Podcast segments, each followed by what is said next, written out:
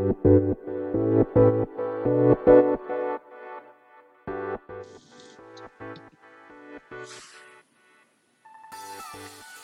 い、始まりました。本を読んでは独り言ラジオ。私、変な髪型をしたポンコツ薬剤師こと町田和俊でございます。はい、というわけでですね、今日も読んだんだか読んでいないんだか、積んだんだか積んでいないんだか、といった本たちの中からですね、一冊紹介して、ゆるーりと語っていきたいと思います。はい。前回まではですね、えー、漫画ウィークと題しまして、1日1作品、えー、全7作品をお届けしてまいりました。えー、本日からはですね、また本を一冊、はい、紹介していこうかと思うんですけれども、えー、今日もですね、え、こうしてひそひそと、え、小声で、えお話ししておりますが、え扉を一枚挟んだ、え隣の部屋にはですね、娘が寝ておりますので、えこうして、え小さな声でお届けさせていただいております。はい。では、本日ご紹介する本は、恐怖の正体。トラウマ、恐怖症からホラーまで。著者は、えー、春日武彦さんですね。えー、1951年、かっこ昭和26年、京都府生まれ。日本医科大学卒業医学博士。産婦人科医として6年勤務した後、精神科医に転身。都立精神保健福祉センターを経て、都立松沢病院精神科部長。都立、これなんだ、住東病院かな？神経科部長、多摩中央病院院長。これは、成人っていうのかな？病院院長などを歴任。現在も臨床に携わる。甲殻類恐怖症で猫好き。えー、著者多数ですね。はい。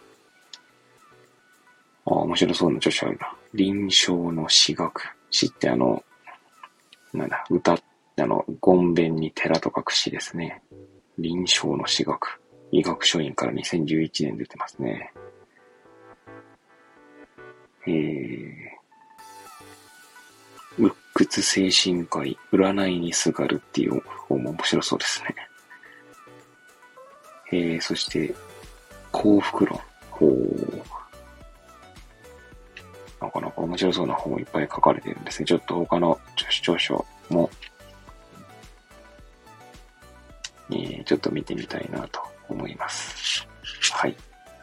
えー、今回ですね、ご紹介するこの本は、2023年9月25日発行ですけれども、中央公論新社ですね。はい。中高新書の本でございます。はい。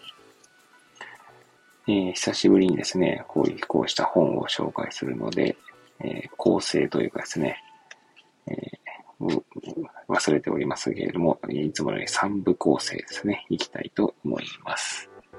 はじめに、この、この本と出会ったきっかけ、そして、えー、続いて、帯や目次の文言からこの本を紹介させていただき、えー、最後に、えー、独り言と、えー、いった形でいきたいと思います。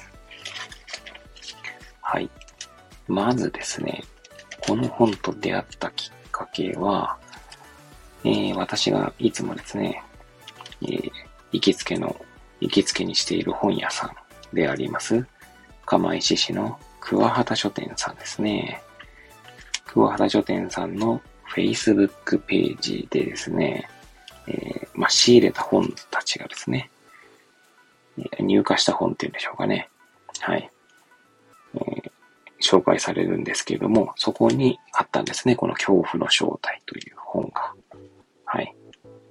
で、まあ私ですね、まあ本を買ったり、あるいは図書館で本を借りたりするときにはですね、まあ大抵この第一印象とでも言いましょうか。えー、まあ見た目ですね。えタイトルだったり、あるいは本の厚さだったりですね、ま、想定のデザインだったりとかですね、まあ、そうしたもので、まあ、選んでおりますので、まあ、直感ですね、ほぼね。で、えー、今回ですね、この恐怖の正体というタイトルで、あ、面白そうだなと思って手に取ろうと思ったわけですね。まあ一応このサブタイトルにえ、トラウマ、恐怖症からホラーまでとあるんですけども、まあ、トラウマとかはですね、まあ、ちょっとなんか興味のある、その、なんだろうな、私の仕事上というんでしょうかね。えー、薬剤師として一応仕事をしておりますので、まあ、トラウマを抱えていそうな方とお話しする機会もありますので、はい。まあ、そういった意味でも、ちょっと興味をそそられたという感じでございます。はい。で、まあ、え薬局の仕事終わりにですね、ふらーっと、えー、桑畑書店さんによって、一応、まあ、手に取ってですね、あの、目次の文言とかを見て、えー、買ったという感じでございます。はい。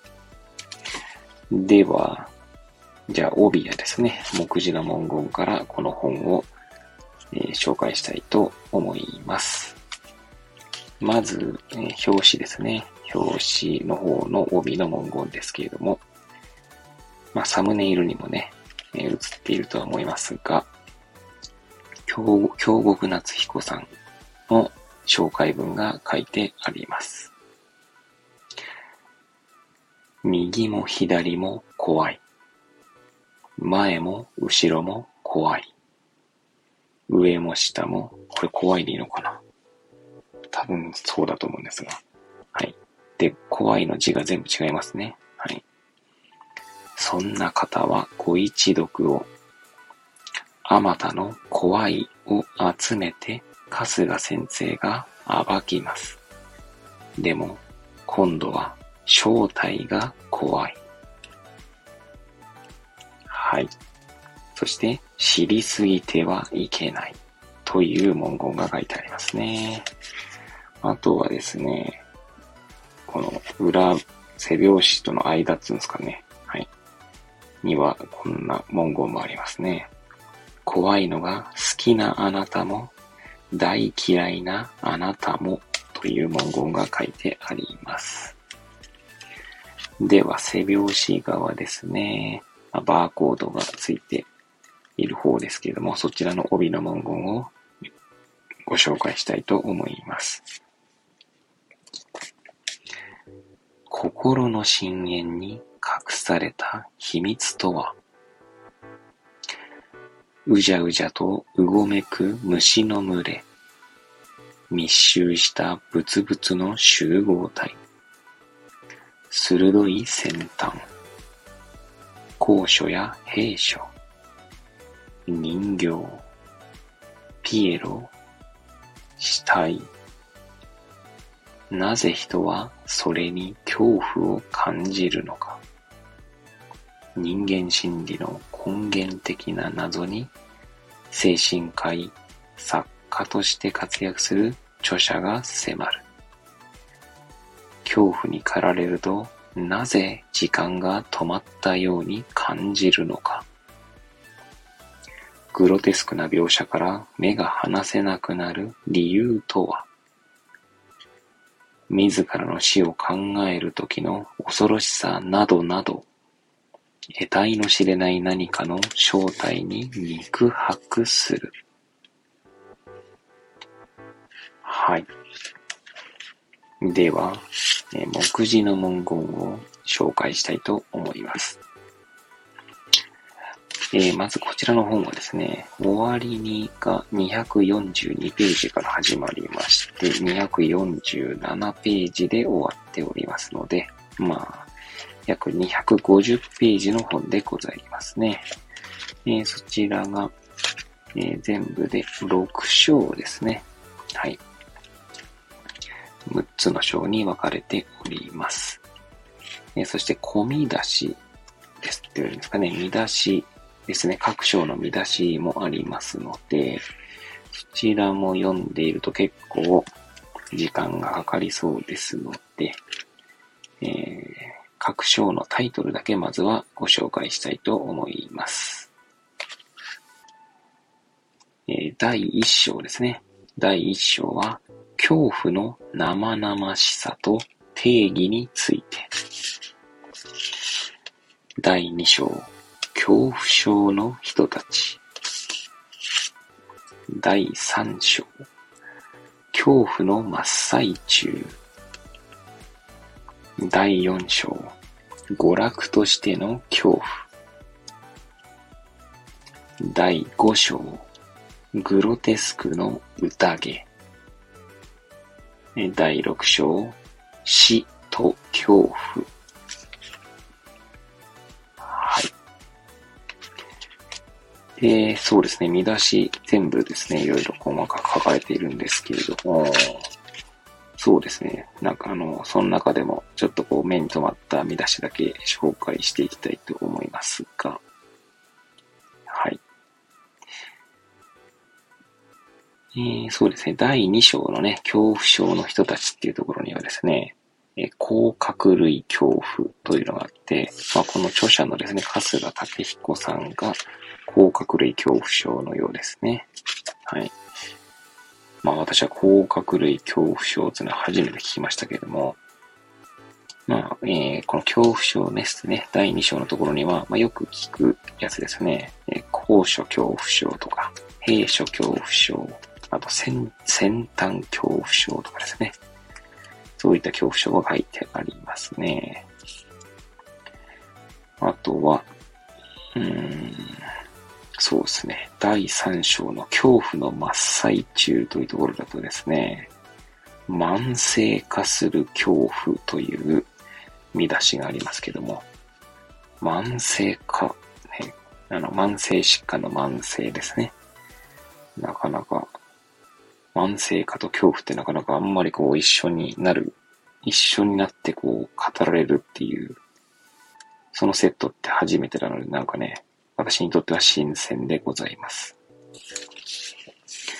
あとは第4章ですね。娯楽としての恐怖というとこだとですね。恐怖のツボとかね、私の場合っていうのがあるんですけど、そこはどんなツボがあるんだろうなってちょっと興味がそそられますね。あとは、第5章ですかね。グロテスクの宴というとこだとですね、不幸に安住する。不幸は不幸ですね。あの、幸福の反対の不幸ですね。で安住する。え、安心して積むと書く安住です。不幸に安住するってなかなか、なんかこう、となんつうんだろうな。ちょっと、矛盾めいた表現ですけど、なんかそういう意味だと、なんか、なんだろうな。興味をそそられますよね。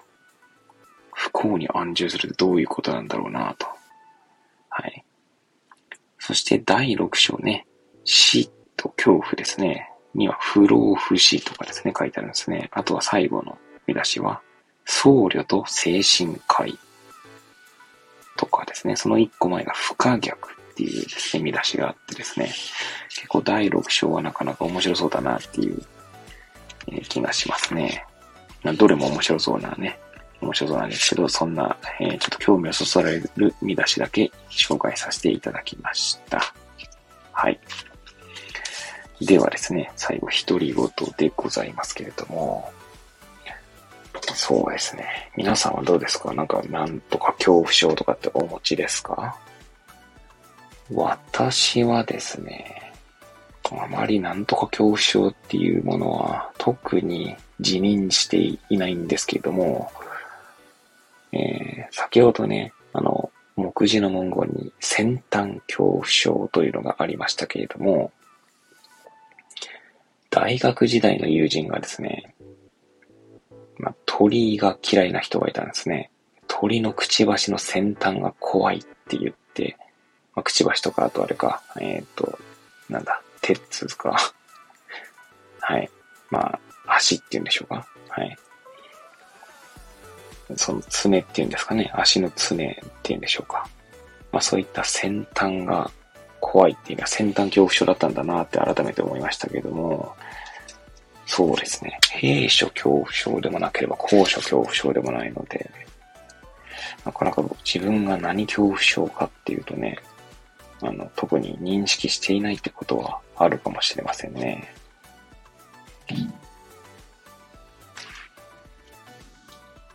ちなみに、もう口の文言でですね、この恐怖症第2章のとこですね、には集合体恐怖症っていうのがあるんですね。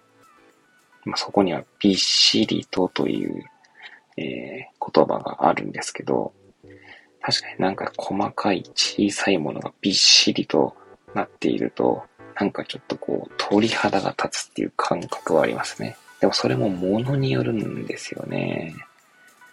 必ずしも全てのその集合体になんかゾワッとするわけではないので、自分の中の恐怖というものをちょっと掘り下げてみると、なかなか面白そうだなっていう気がしますよね。まあ、そういった意味でもこの本は補助線になってくれそうな気がしていますが、まだですね、はじめにと、第一章をちょっとだけよ、えー、なんかパラパラと読んだぐらいなので、まあ、なんだろう、全然語られるレベルではありませんし、まあそもそも私はですね、結構本を読んでも語れるレベルまでいかないので まあそういう意味ではですね、まあなんか娯楽のように本を読んでいるっていうところがありますけどもね。はい。あとはですね、この、この本のサブタイトルに、ホラーってね、ありますけれども、えー、一時期ですね、私結構ホラー映画を、まあ、たくさん見、たくさんつっても語弊ありますかね。まあなんか、何作品かね、えー、多分見ていたんですけどもね、それこそ、うーんと、なんだ。全然出てこない。もうタイトルが出てこなくなってしまった。なんだっけ。黒沢清監督のだったかな。清さんですよね、人ね。確かね。確か黒沢清であったと思いますけども、もうホラー映画といえばみたいな方だったと思いますが、やべ、なんだっけ？全然出てこない。ジャパン、俗に言うジャパニーズホラーってやつですね。をたくさん見ていたりとか、あとはですね、稲川淳二の、えー、怪談話ですね。まあ、そういったものが好きでですね、えー、当時は、あの、まあ、私がそれを見ていた当時っていうのは、YouTube とかないので、なかった時代だったと思います。あっても、そんな普及していなかった時代っていうんでしょうか。はい。えー、まあなんで、まあ当然そういうのは知らない中で、普通にですね、まあツタヤとか、あと、ゲオだったかなあったのが、そういったところでですね、DVD を借りてきてですね、で、一人でですね、まああの、当時実家にいましたけども、一人でですね、あの、部屋を真っ暗にして、えー、そういった作品を見ていましたね。何なんでしょうね。なんかそういうものを見る楽しさみたいのが私当時はまああったんでしょうね。まあ今もまあないわけじゃないんですけど、じゃあ今すぐ見るかっていうとそこまでではない。まあ稲川淳二の話が好きなのはですね、結構小さい頃から好きだったんですよね。物心ついた時に、よくあのテレビでですね、あれは笑っていいと思うの後だからなんだ、ご機嫌ようだっけか。あの、小坂井和樹さんの番組ですよね。そこで、えー、ゲストに稲川淳二さんが来るときってのはもう楽しみでしょうがなくてですね。そういったのを結構むさぶるように見ていた記憶があります。まあ、そこから稲川淳二さんの話は好きになりましたし、あとはそのホラー映画はですね、まあごめんなさい、その前に稲川淳二さんの話が何で好きかっていうと、あの、擬音っていうんですかね。あの、稲川淳二さんが、あの、紡ぎ出す擬音が結構好きだったりとか、あとはこう、お話を聞きながら頭の中で脳内再生するというか、イメージすることが結構好きだったんだと思いますね。で一番好きな話はですね、ちょっとタイトルを覚えてないんですが、いくつかあるんですが、じゃあそれ一番じゃねえじゃないかっていうツッコミがあるんですけど、ただ一番好きだというか、一番印象深い、えー、稲川淳二さんの話で言うと、あの、人形の話があるんですね。稲川淳二さんの話の中で、えー、DVD とかの話ですよ。1枚の DVD、丸々全部その人形の話なんですよ。その話、多分1時間ぐらいあるんじゃないかな。それは結構ですね、なんつうんですかね、怖い、怖かったっすかね。最後にその、なんか、まあ、結構かなり一応多分ですけど、実話みたいな感じで語られているんですけど、その話に出てきたその人形ですね。人形が写ってる写真が最後出てきて、それはですね、今ちょっと喋りながら軽くゾワッとしたんですけど、あの、稲川仁さんが撮った覚えがないというか、ありえない写真だという写真をですね、最後紹介してくれるんですよね。いや、あの、DVD 毎回なんか見たい、見たくなってきましたね。はい。まあそんな感じでですね、結構稲川淳さんの話は好きでしたね。一度ライブも行きましたね。階段ライブ。